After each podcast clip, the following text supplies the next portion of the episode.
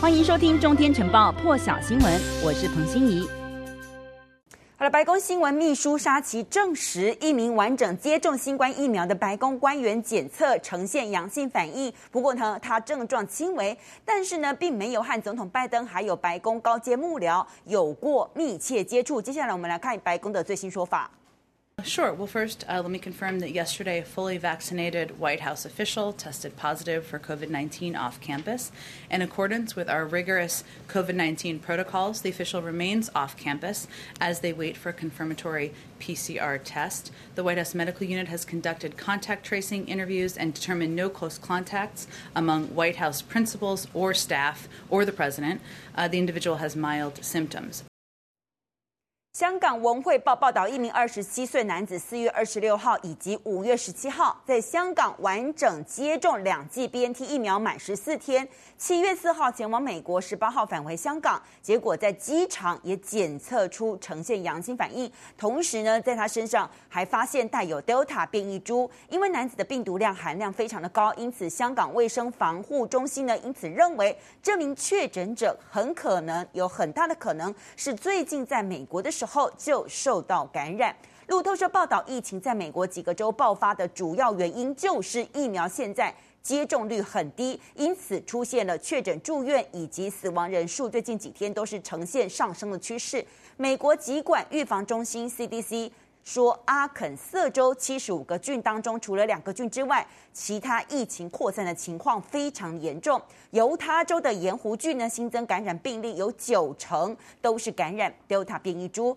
那么，美国小儿科学会现在公布对学校的更新建议，说两岁以上儿童到校是必须要佩戴口罩，不管是不是打过疫苗。现在美国有许多大学其实也要求学生开学之前必须施打完疫苗。但是这样子的做法，现在面临部分反弹声浪。拜登在一场关于美国经济的演说当中也说过，复苏取决于疫情是不是获得控制。而且拜登也说，有四个疫苗接种率低的州占上个星期所有新增病例的四成。拜登呼吁大家赶快去打疫苗。现在目前的数据显示，美国每天新增确诊数过去三十天平均多出了两倍。而瑞士制药罗氏药厂表示，日本现在已经全面核准罗氏的抗体疗法，治疗感染新冠轻中症的病患，成为全球第一个批准的国家。因为药厂第三阶段试验结果发现，这种抗体鸡尾酒疗法可以大幅降低轻中症患者演变为重症，进而入院治疗或者是死亡的可能性。风险可以减少七成，而症状持续时间呢，也可以缩短到四天。那临床前研究也发现，这个疗法有能力保持活性，对抗包括 Delta 在内的新变异株。而东京奥运二十三号即将开幕，NHK 报道，东京现在面临的最大风险就是，尽管政府已经对东京发布紧急事态宣言，可是外出的人口没有办法充分减少。而且戴口罩的防疫工作也没有办法充分落实，Delta 变异株继续蔓延扩散。接下来，日本面临四天连假，还有暑假，冬奥即将开始，人员流动势必越来越多。现在专家表示，去年年底到今年年初呢，是日本第三波疫情，经历过医疗紧绷，东京住院患者人数超过两千六百人，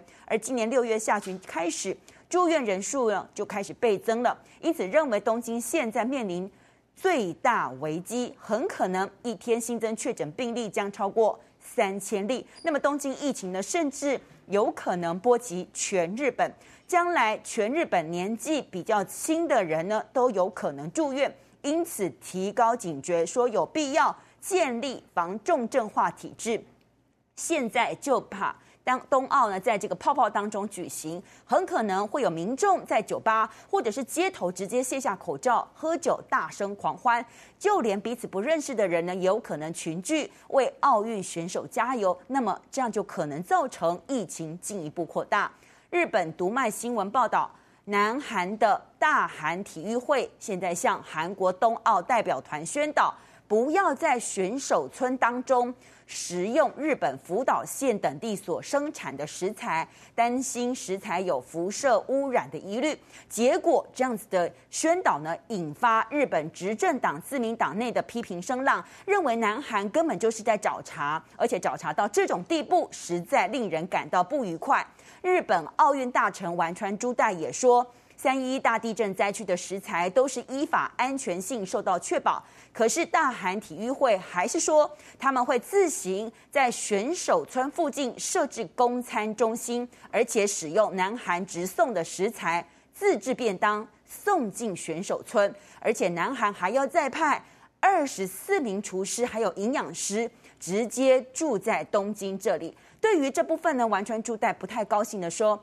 没有必要担心食材会遭到辐射污染，用这样子的理由把自己的国家的食材带来日本，甚至说如果情况允许的话，丸川呢希望能开放观众进场观赛，最好是可以打造让孩子们也可以观赛的环境。言下之意就是他希望学校可以安排学童进场观赛。南韩军舰现在爆发大规模群聚感染。上百名舰组人员确诊，现在被紧急空中转诊到首尔治疗。现在看到的画面是南韩国务总理金富谦，还有国防部长徐旭一起出面致歉。南韩军方呢派遣到非洲海域的青海部队三十四营官兵呢所搭乘的文武大王舰，先前先爆发的群聚感染之后呢，结果后来发现船上三百零一人都没有接种过疫苗。最近的数字是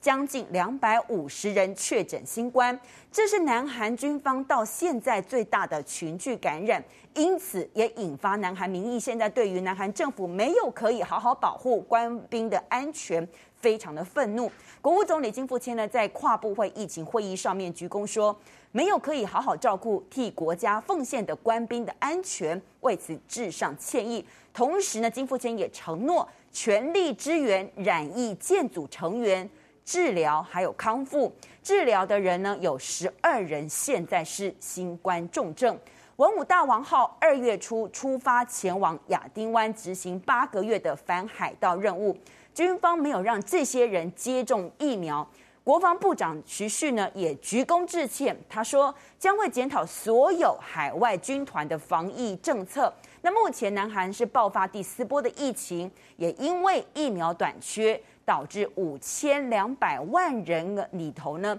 却只有百分之十三完整接种疫苗。那么这次爆发群聚感染的文武大王号呢，其实在南韩开始推行全国疫苗接种计划的几个星期之前，就已经先行出海了。南韩国防部现在说，因为紧急应变机制不足，还有就是部分疫苗是需要冷藏装备的，因此南韩才会决定说在海上接种疫苗是不可行的。但是在野党议员说，政府就算觉得不可行，也应该要寻求他国帮忙，或者是让已经接种过疫苗的人替换上舰，要求总统文在寅道歉，同时要撤换国防部长徐旭。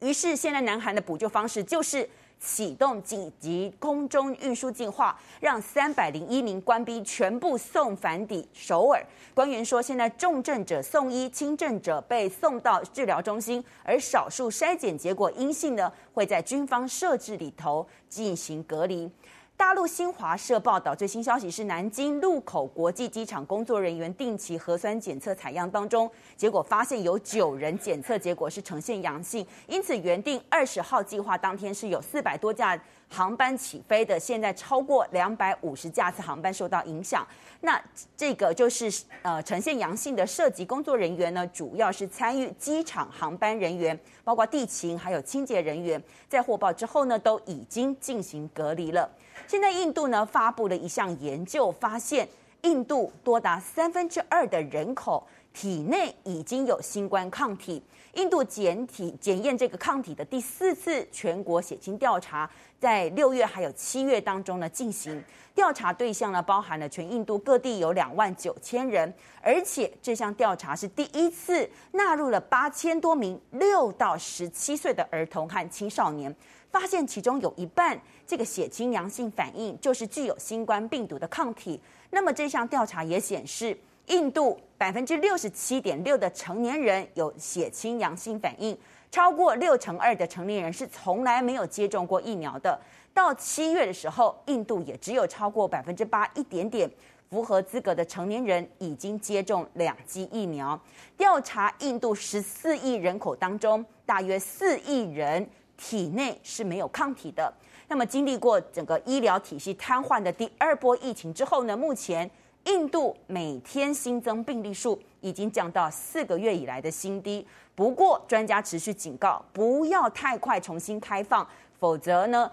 现在从旅游景点看到过度拥挤的状况呢，非常的担心，说第二波疫情还在持续，很可能会出现新一波的疫情，因为三分之一的民众没有抗体，不管你在哪里，还是有染疫风险，因此绝对不可以说疫情大流行已经结束了。还有就是昨天晚上到今天早上，大家都在讨论全球首富贝佐斯搭乘自家蓝源公司自动驾驶太空船。它升空之后成功返回地面，为私人太空旅行呢再创造里程碑。而太空船呢以时速三千五百四十公里升空，抵达海拔一百公里左右的卡门线，这个也是国际航空机构定义的大气层和太空的界限。飞行的过程当中呢，乘客解开安全带几分钟，体验无重力。同时，透过蓝源自称太空旅行史上最大的窗户来欣赏地球表面。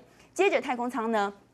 以降落伞的方式回到地球。等到快抵达德州沙漠的最后一刻呢，还会利用反向推进系统，以时速一点六公里软着陆，可以重复使用的这个推进器呢，最后回到发射台。那么，贝佐斯一行四个人呢，是在昨天。台北时间晚上九点十三分左右前进太空的，十分钟半后呢，大概是十分三十秒左右呢，就成功返抵地球，没有飞行员，而且所有乘客呢都是平民的这种太空之旅，现在是全球第一次看到。更多精彩国际大师，请上中天 YT 收看完整版，也别忘了订阅、按赞、加分享哦。